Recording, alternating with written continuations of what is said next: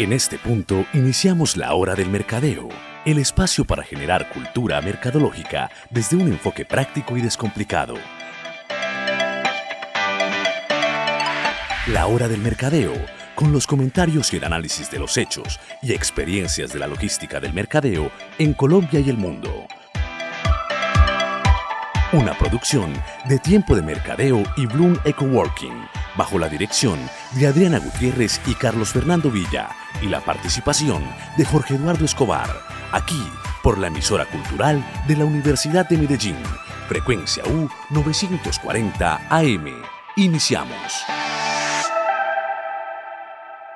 Hola, bienvenidos nuevamente a nuestra Hora del Mercadeo el programa semanal que por la frecuencia U940 AM hacemos para conversar con ustedes sobre lo que son los temas del marketing o del mercadeo y cómo se generan y cómo se mantienen los mercados. ¿Qué es lo que nos toca hacer en el mercadeo?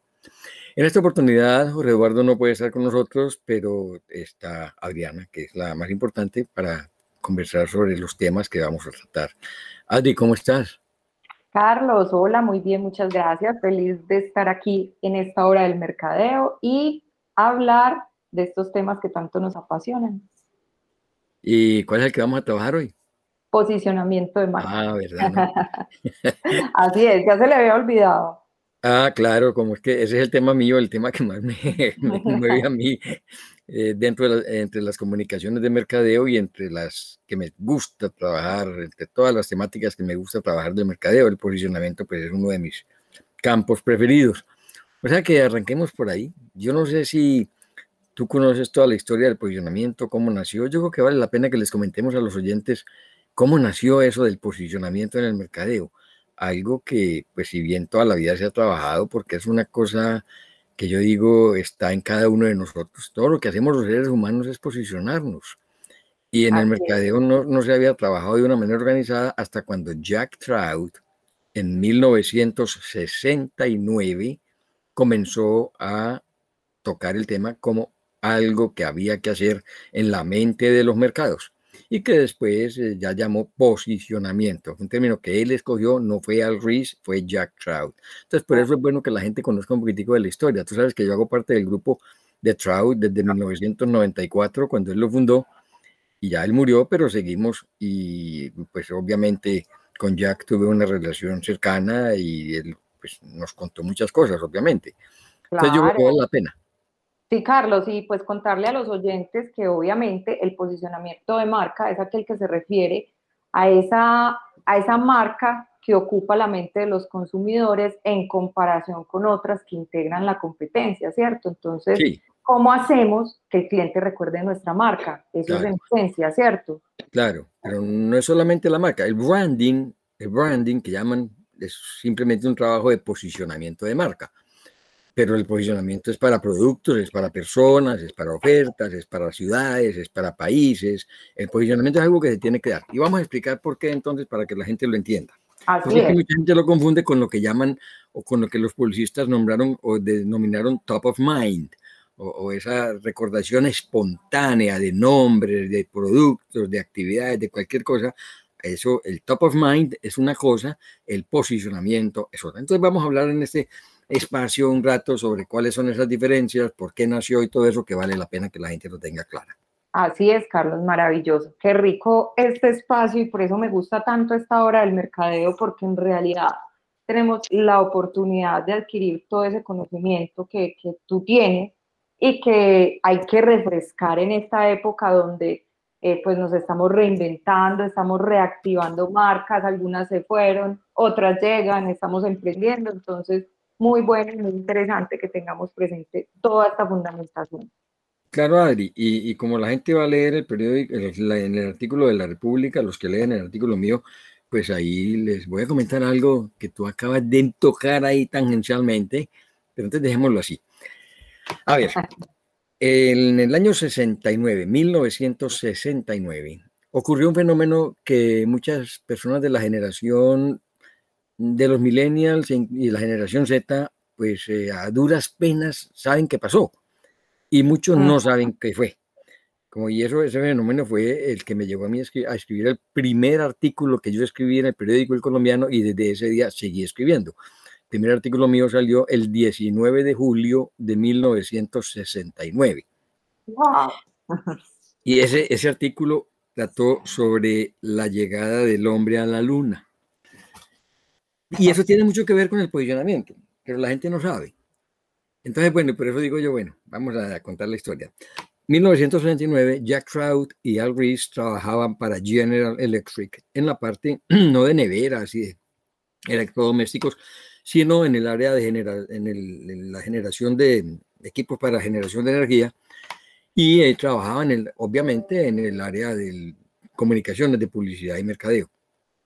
Había una revista que se llamaba Industrial Marketing y Jack Trout escribió a raíz del viaje del hombre a la luna un artículo que fue el que dio origen al posicionamiento. ¿Por qué? Porque Jack se dio cuenta de algo.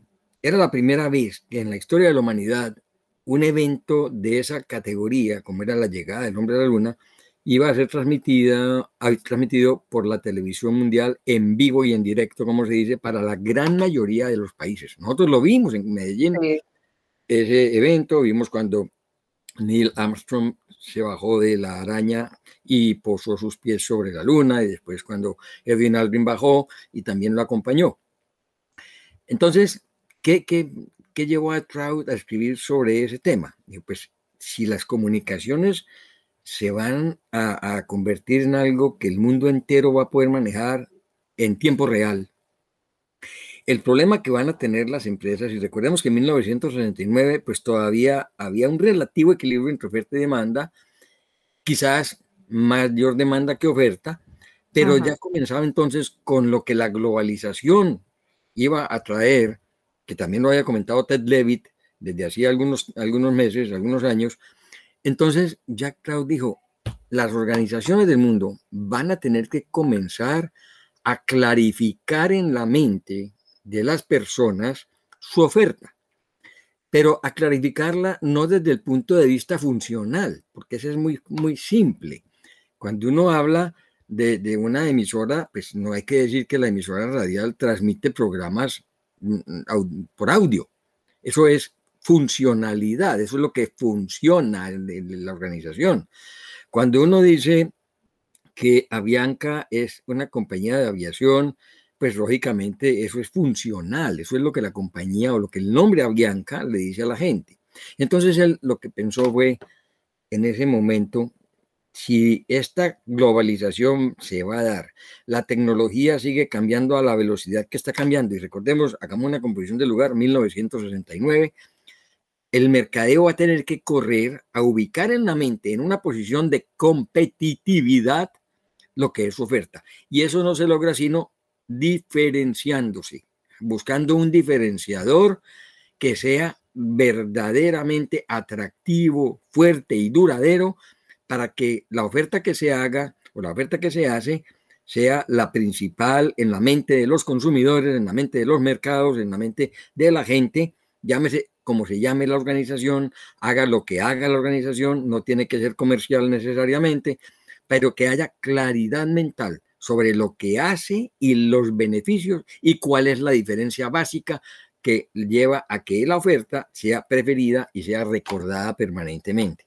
Entonces, ese artículo de Industrial Marketing, pues obviamente Al Rees trabajaba con él, los llevó a que la gente comenzara, la gente de mercadeo comenzara a llamar a Jack, sobre todo, y oiga, ¿qué es lo que usted está diciendo?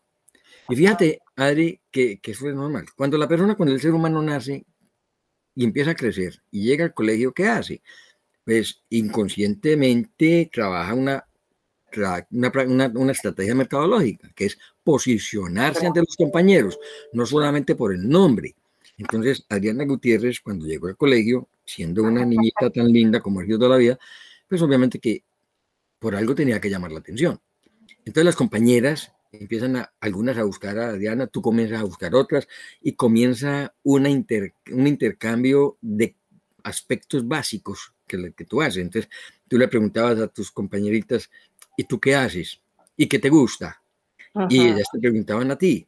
Y eso es lo que hacemos todos los seres humanos. Y entonces Ya cuando uno se va distinguiendo porque es que yo tengo un caballo, o a mí me gusta el video, o yo soy un deportista. Entonces uno se va diferenciando de los demás compañeros porque tiene algo que lo destaca. Sí. Fuera del nombre, o sea, el branding, ya entonces ya, ya comienza la etapa de branding. Entonces, Adriana, que es linda, que es todo esto, que es hermosa, tiene estas cualidades, tiene y a mí me ya atrae esto de ella, porque no lo tienen los demás. Porque cuando eh, empieza esa relación humana, pues uno se va diferenciando por eso, entonces la gente sabe, es que este juega mejor fútbol, es que aquel canta más bonito que los demás, es que este tiene un caballo en la finca que es de esto. Entonces comienza a tener uno diferencias de atracción sobre los demás. Entonces ya comienza un posicionamiento personal. Y fíjate que es lo que hemos hecho toda la vida. Toda la vida hemos hecho eso.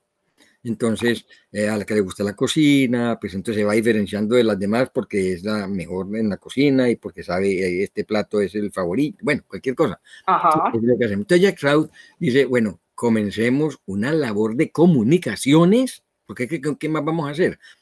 La gente muchas personas de mercadeo todavía dicen, no, es que el mercado debe caer en cuenta. El mercado no, cae en cuenta. si no cae en cuenta de lo que se ve, va a caer en cuenta de lo que no se ve. Por Dios. y, ahora con tanta sobreoferta, pues una oferta global y digital. Además. Claro, entonces es mucho más complicado. Entonces no queda sino una salida. O yo hablo o me quedo callado. Si hablo, acelero el proceso. Si no hablo, estoy corriendo muchos riesgos. Entonces aparece la comunicación mercadológica como el arma fundamental para lograr ese posicionamiento. Entonces, en el año ya, ya Claudia Ruiz se retiraron de General Electric y, y abrieron su compañía llamada Trout and Reese. Y así funcionó desde el año 69 hasta el año 94, que fue cuando ya ellos partieron y Jack creó el grupo del cual pues eh, yo ser miembro desde el primer momento, en el año 94 cuando nació Trout and Partners. Y, se llamaba, o era Trout and Partners, pioneros en posicionamiento. Ahora se llama Trout and Partners. Ese fue el enfoque que él le dio a su, a su grupo. Al grupo. El posicionamiento. Y de hecho, Raúl Peralba, eh, Raúl, colega español que hemos entrevistado aquí, también trabaja muy fuerte en, en, temas de posicionamiento de marca y de país, de la marca España y todo eso. Yo creo que Raúl en este momento es el hombre que más sabe y mejor maneja el posicionamiento en el mundo. Y tiene razón, y tiene razón para serlo. Porque Raúl, a ver, cuando entonces el artículo de Jack Trout comenzó a dar vueltas en Estados Unidos primero, y la revista Industrial Marketing comenzó a circular, porque en esa época pues circulaba, pero era, era muy lenta la circulación de las ediciones. ¿Por qué? Porque es que recuerda que en esa época pues sí, había jet, pero no había tanto comercio, las revistas no circulaban tanto, pero bueno, comenzaron a circular y la gente comenzó a, ¿qué es esto? ¿Qué es esto? ¿Cómo se llama esto? Entonces Jack con Al Reese comenzaron a decir, bueno, ¿y cómo vamos a llamar esto? Hasta cuando Jack dijo, bueno, es que si yo tengo que hacer que en la mente yo sea el primero, eh, cuando piensen en algo de lo que hago, cuando que yo sea el primero, entonces si tú estás pensando en restaurante, entonces, ¿cómo hago yo para que mi restaurante sea el primero. que llegue a la mente cuando la gente, cuando en la, en la reunión dicen, vamos a comer a un restaurante? Así, y de que un restaurante de pescado, taque, hay un restaurante que llega a la mente. Entonces los publicistas por eso dicen, no, top of mind. Sí, pero es que top of mind es recordación espontánea. entonces busquemos una manera en que ese top of mind se amplíe más a largo una característica que los otros no tengan, pero que sea una característica atractiva. ahí fue cuando dice ya, entonces yo tengo que buscar una posición mental que sea la primera. ¿Y cómo se llama ese trabajo de posición, de, buscar una posición? Pues posicionar, ubicar, colocar, poner, como lo quieran.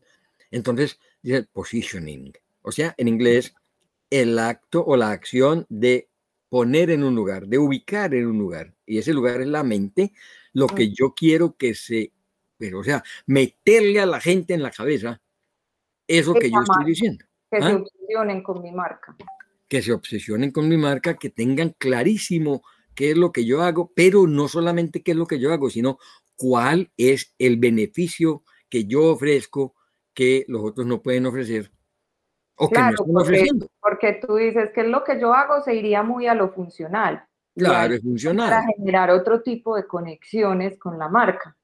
Pues vamos más allá de lo funcional.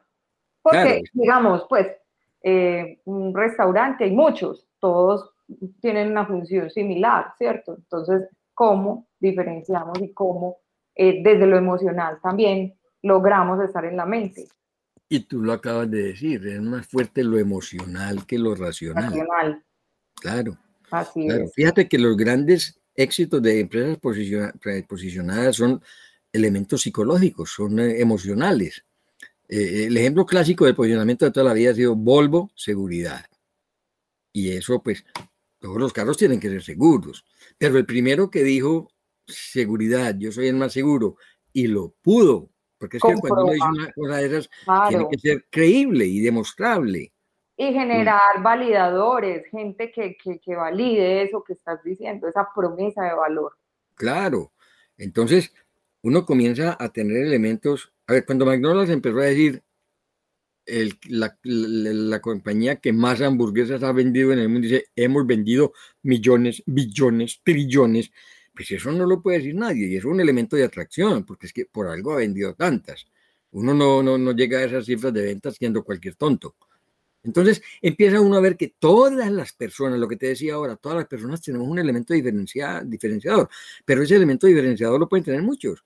Eh, Juanes, Shakira, Carlos Vives, tienen, todos cantan, pero fíjate que Shakira va por un lado, Juanes va por otro, Carlos Vives va por otro, y en ese campo ellos tienen algo que los caracteriza y los identifica que los demás no tienen el, estilo, la personalidad. Hoy en día se habla también mucho de la personalidad de la marca y eso es lo que marca esa diferencia también.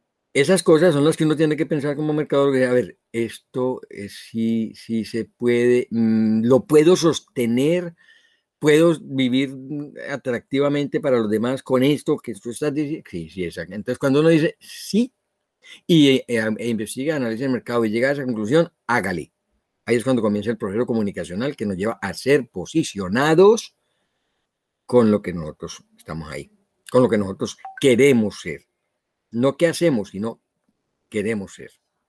¿Ok? Porque lo que hacemos, lo que acabas de decir, lo decíamos ahora, es una cosa funcional.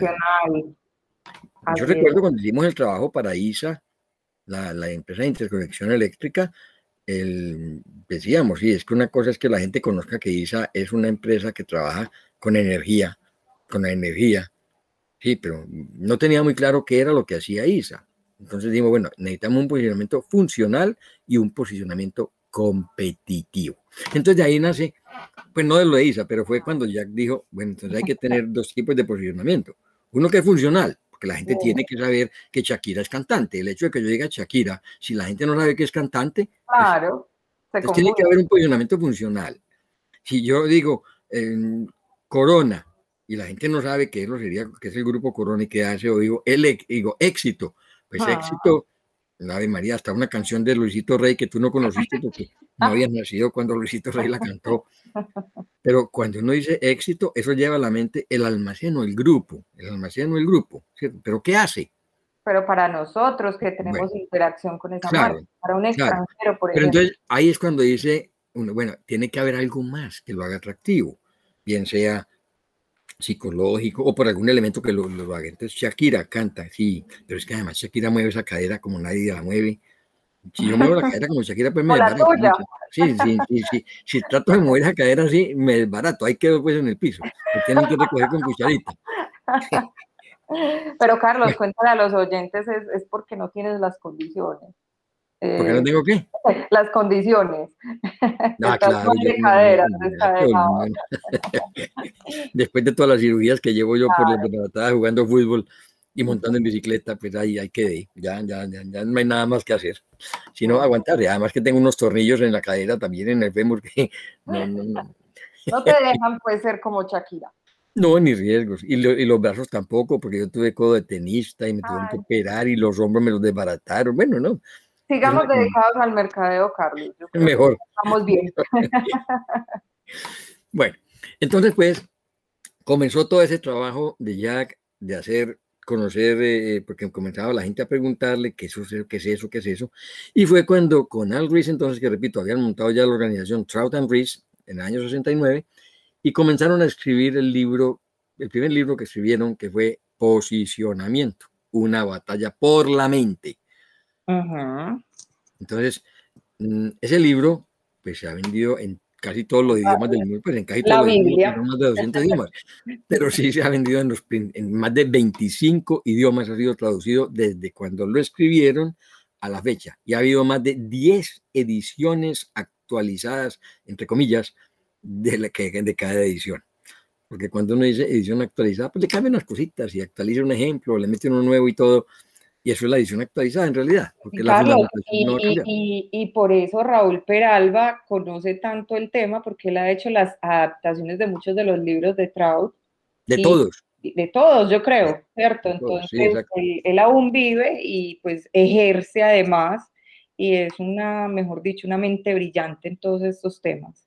Claro, Raúl, que como te decía, entonces los artículos de, de, de Trout comenzaron a darle la vuelta al mundo y Raúl lo conoció o leyó los artículos, le impactaron y toda la lógica. Es que cuando yo leí los primeros artículos sobre posicionamiento, también decía yo, pero es que toda la lógica del mundo. Y por eso, eso fue lo que me llevó a mí a buscar a Jack Trout y a, conocerlo y a hablar con él, que esto tiene toda la lógica del mundo. Es que no hay nada, ahí no hay ninguna cosa misteriosa, eso es lógico, lo que te decía.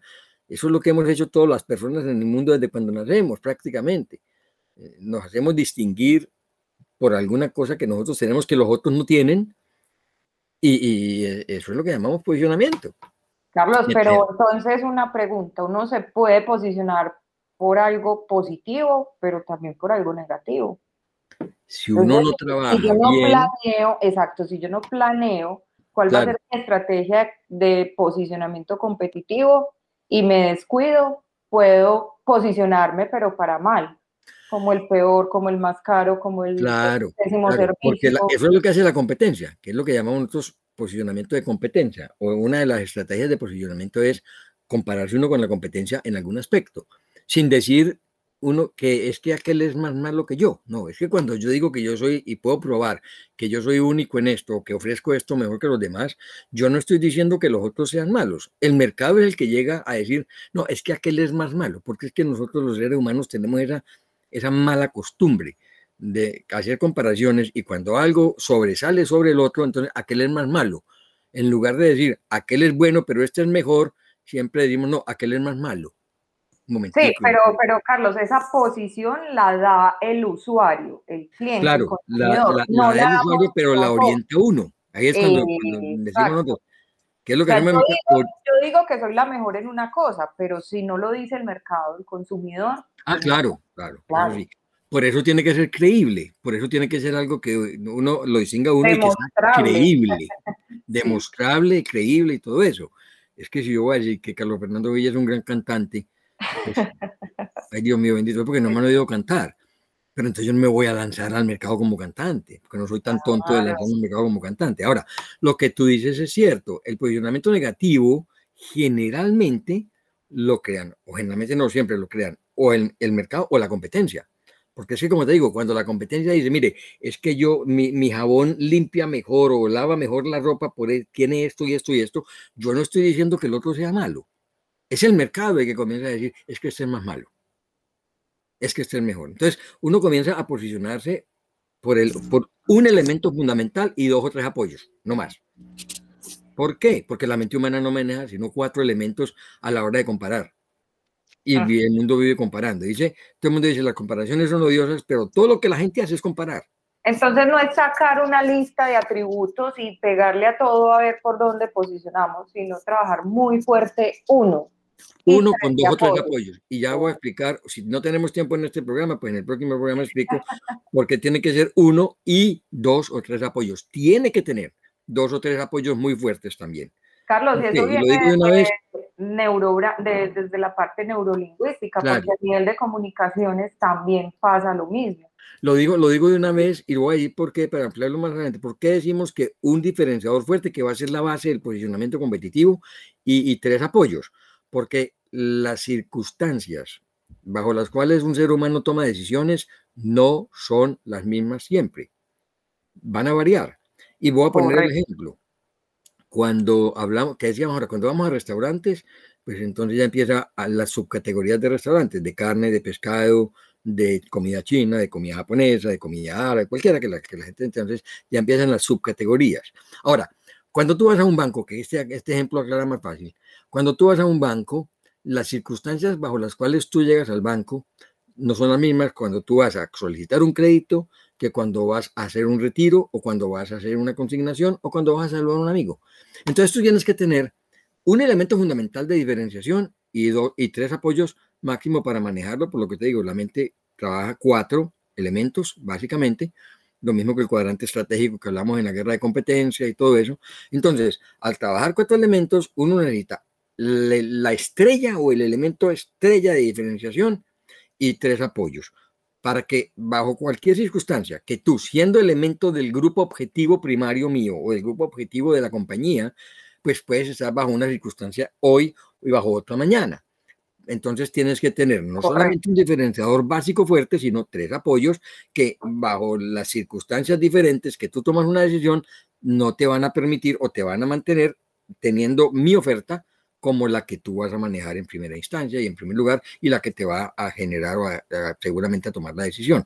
Por eso si uno se posiciona competitivamente únicamente con una cosa y no, tiene dos o tres apoyos, se pues excluye en muchas partes del mercado y, eso es comprensible, Carlos, porque hoy en día pues también eh, del 69 a hoy pues siempre, digamos, vamos en una evolución constante, nuevos canales, nuevos... Me río por una cosa.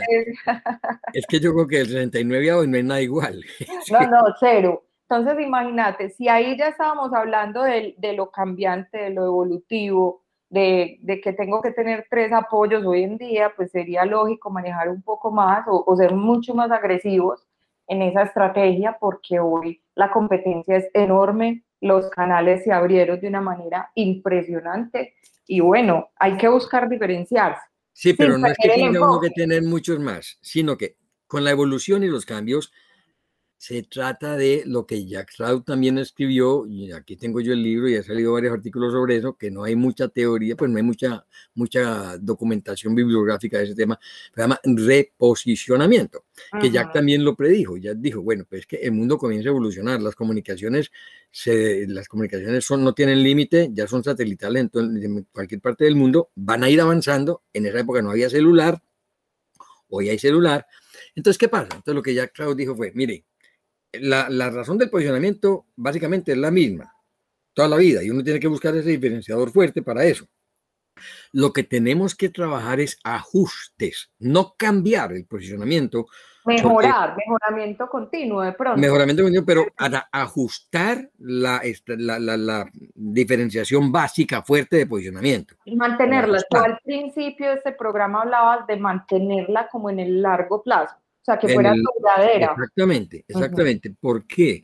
Porque es que, y ahí es cuando viene la necesidad básica de algo que le permita a uno hacerlo. Y por eso un diferenciador psicológico es el más fuerte, porque no lo tienes que cambiar. Volvo no ha tenido que cambiar su, su, posicionamiento competitivo fundamentado en, en seguridad.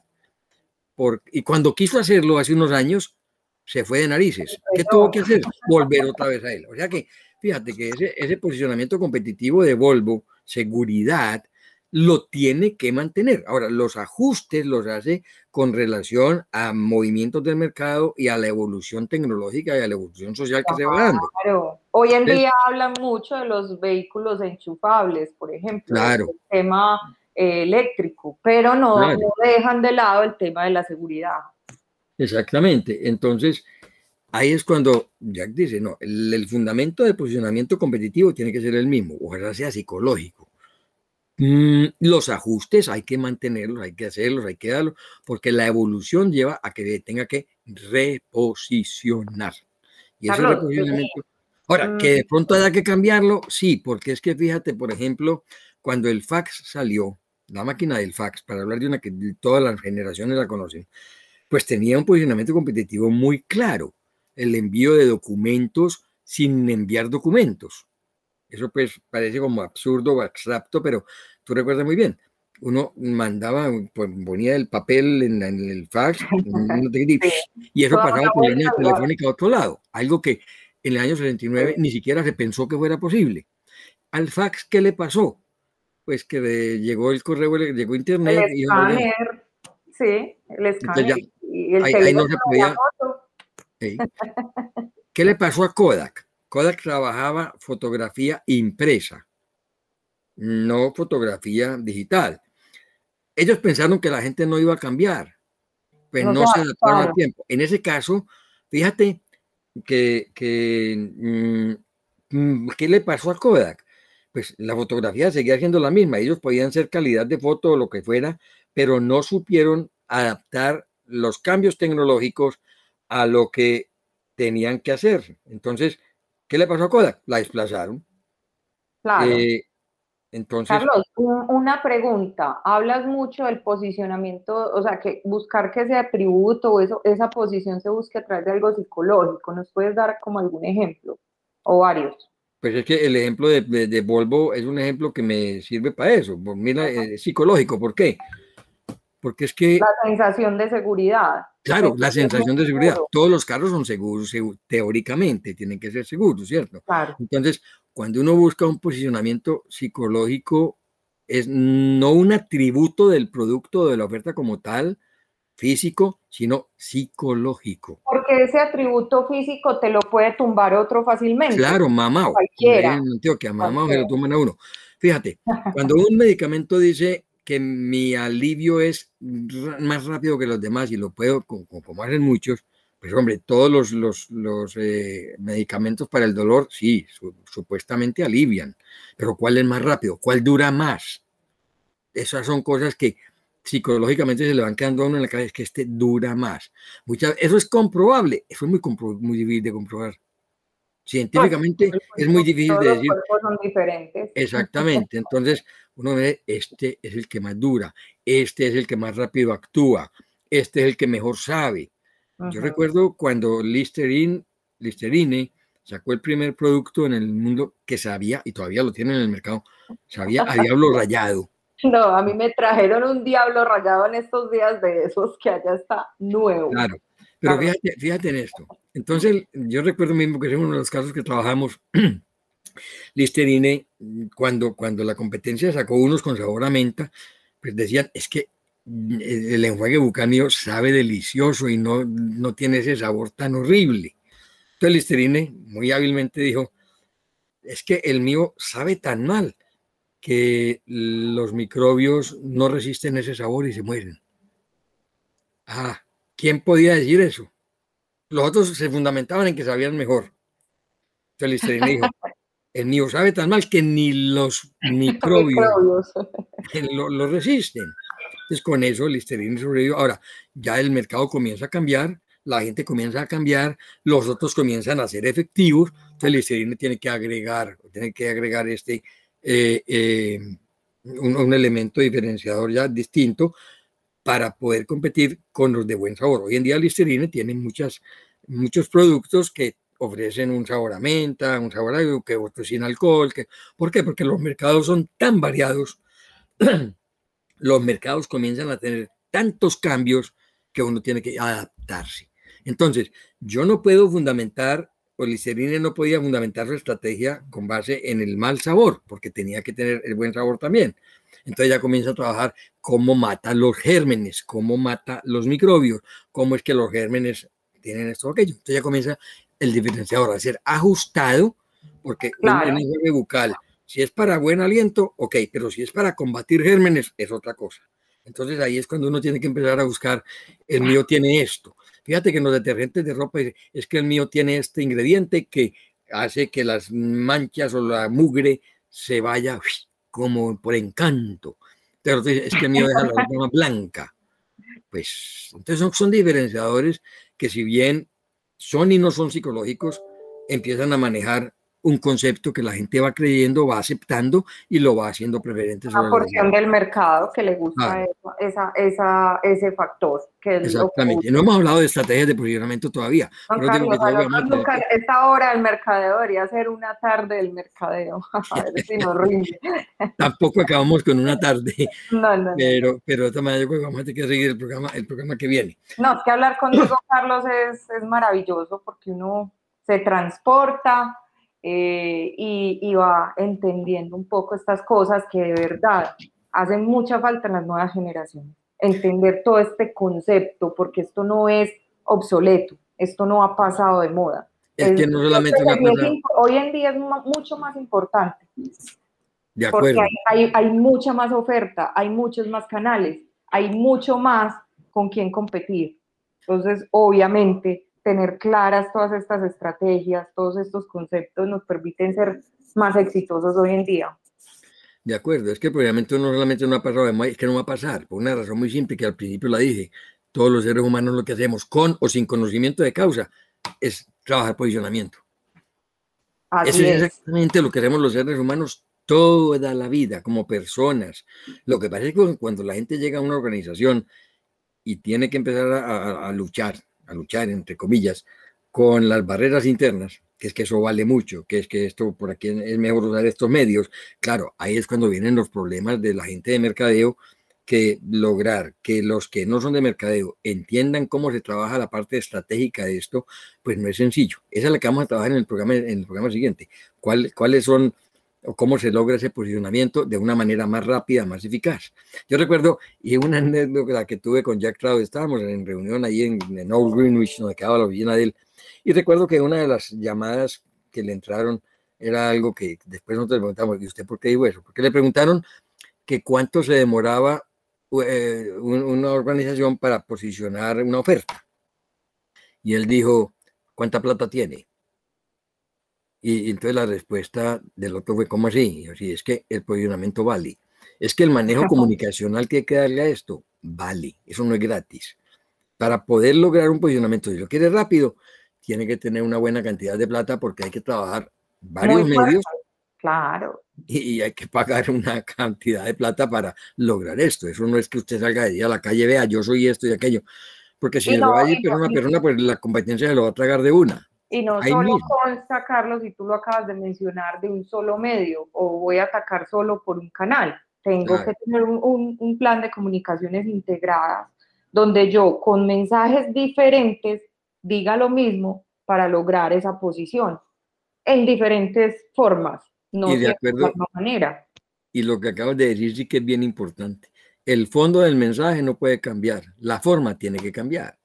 Además es lógico, es que fíjate que si tú vas a trabajar televisión, radio e impresos y digital, los mensajes no pueden ser igualitos. Tienen que ser. No, no. Nunca. Porque en televisión tú tienes, y en lo, digital puedes trabajar dos sentidos al mismo tiempo: el oído y la vista. ¿Cierto? Cuando vas a trabajar en otros medios, no necesariamente lo vas a trabajar. todos los canales están diseñados para públicos o, segmentos diferentes y tienen eh, cualidades muy diferentes para comunicar. De acuerdo.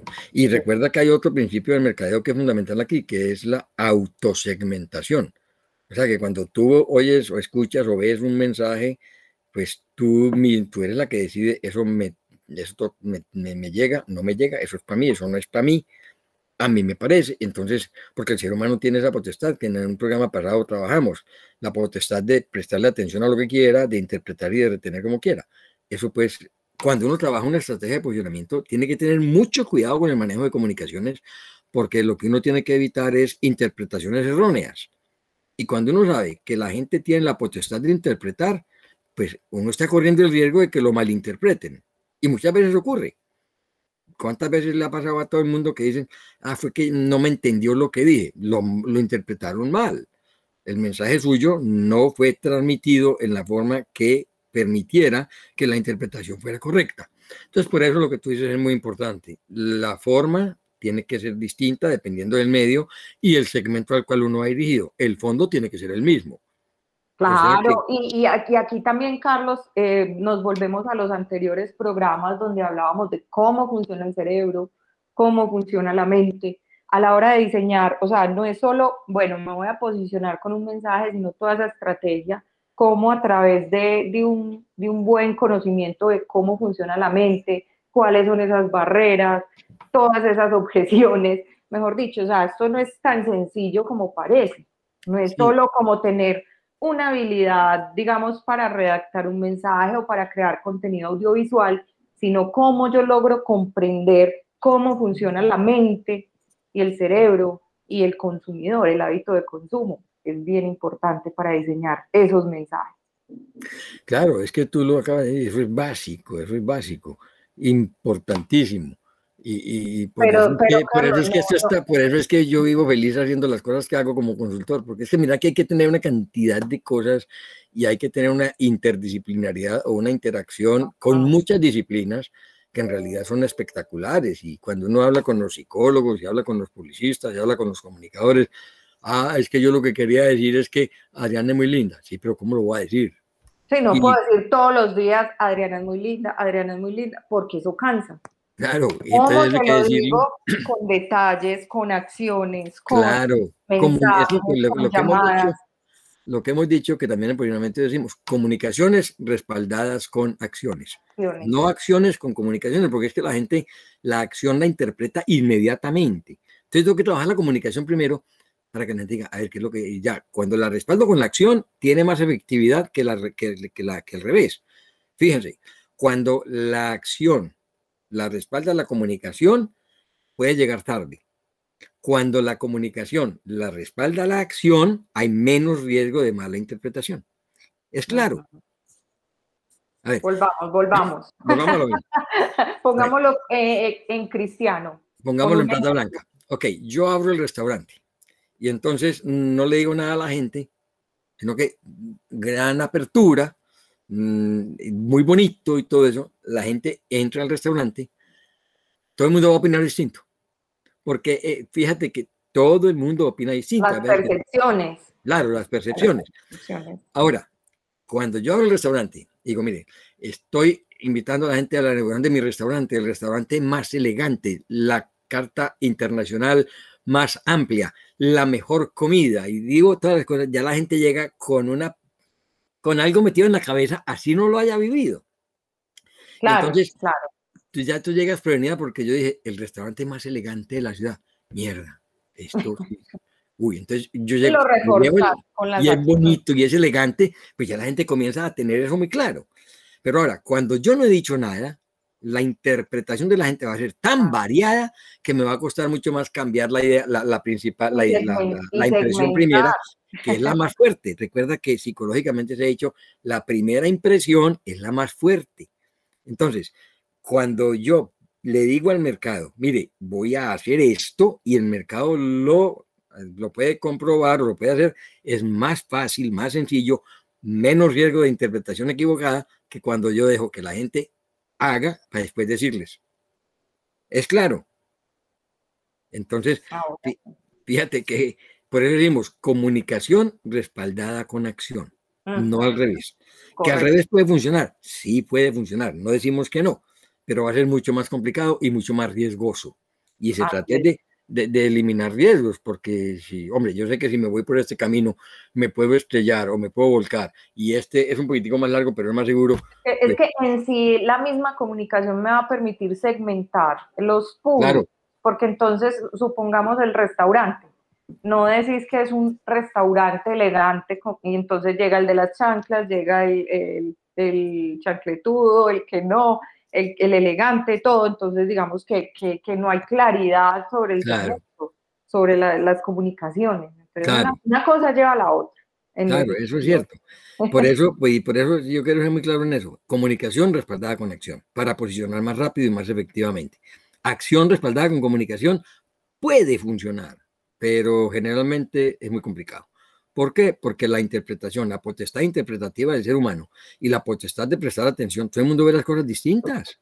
Todo el mundo ve las cosas completamente diferentes. Fíjate que hasta en un jurado, en un jurado por ejemplo, en un jurado, los mismos jurados ven las cosas distintas.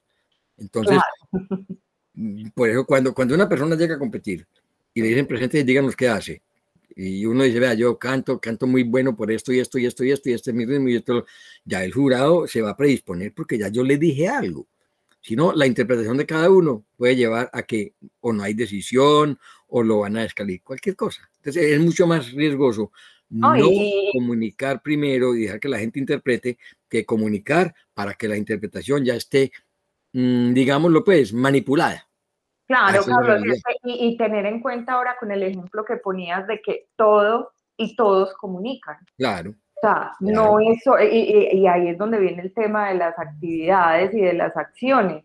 Todo, absolutamente todo comunica. Absolutamente. Cada elemento, cada persona, cada cosa, lo que se dice, lo que no se dice, cada gesto, todo comunica.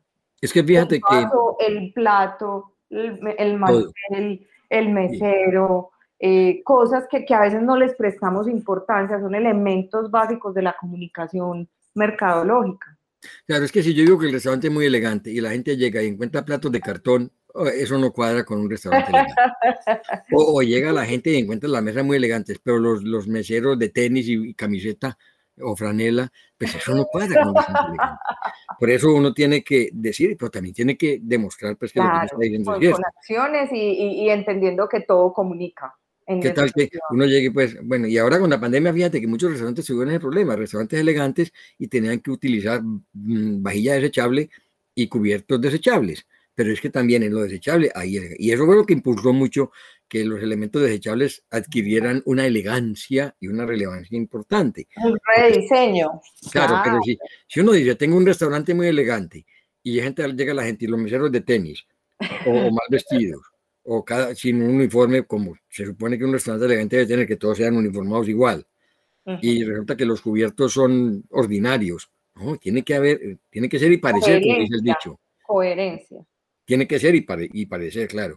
Ahora, llegamos a un restaurante elegante y la música es estridente, eso también le quita. Entonces, todos esos elementos que decías tú en hace un momento, todo y todos comunican, tienen que concordarlo con lo que estamos diciendo. Si no, el posicionamiento va a ser completamente dispar y no va a tener el efecto que tiene que tener. Y ahí, y ahí entramos un poco al tema de, de, nuestras colegas Mariana y, Gloria, el tema sensorial. El tema Mariana, Mariana y Ángela, sí eh, perdón, sí, Mariana y Ángela, cómo manejamos el tema de los aromas, todo eso comunica y todo eso genera acciones.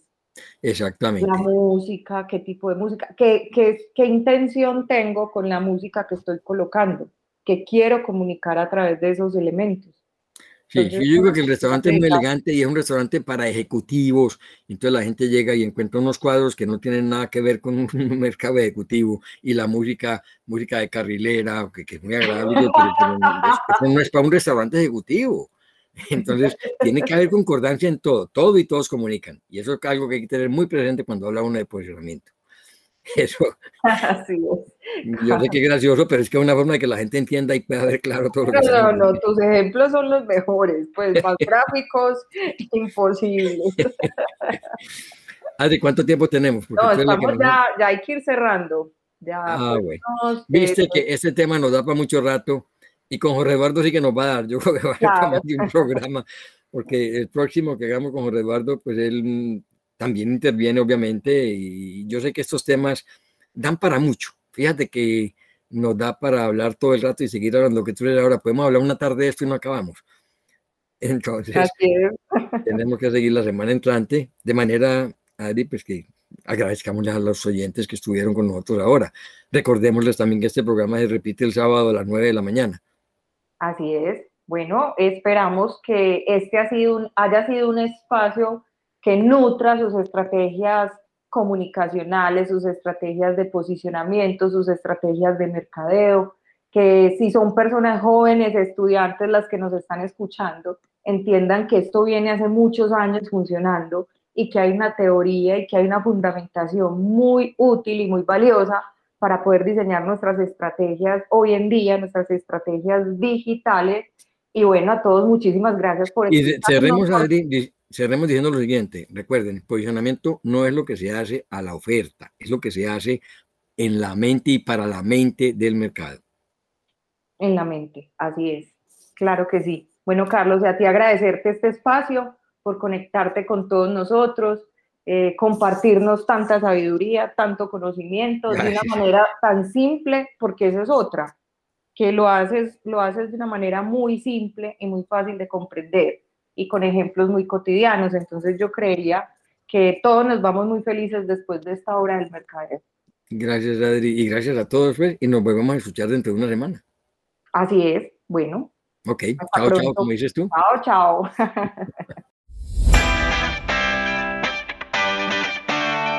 Termina Hora del Mercadeo, el espacio para generar cultura mercadológica desde un enfoque práctico y descomplicado. La Hora del Mercadeo, con los comentarios y el análisis de los hechos y experiencias de la logística del mercadeo en Colombia y el mundo.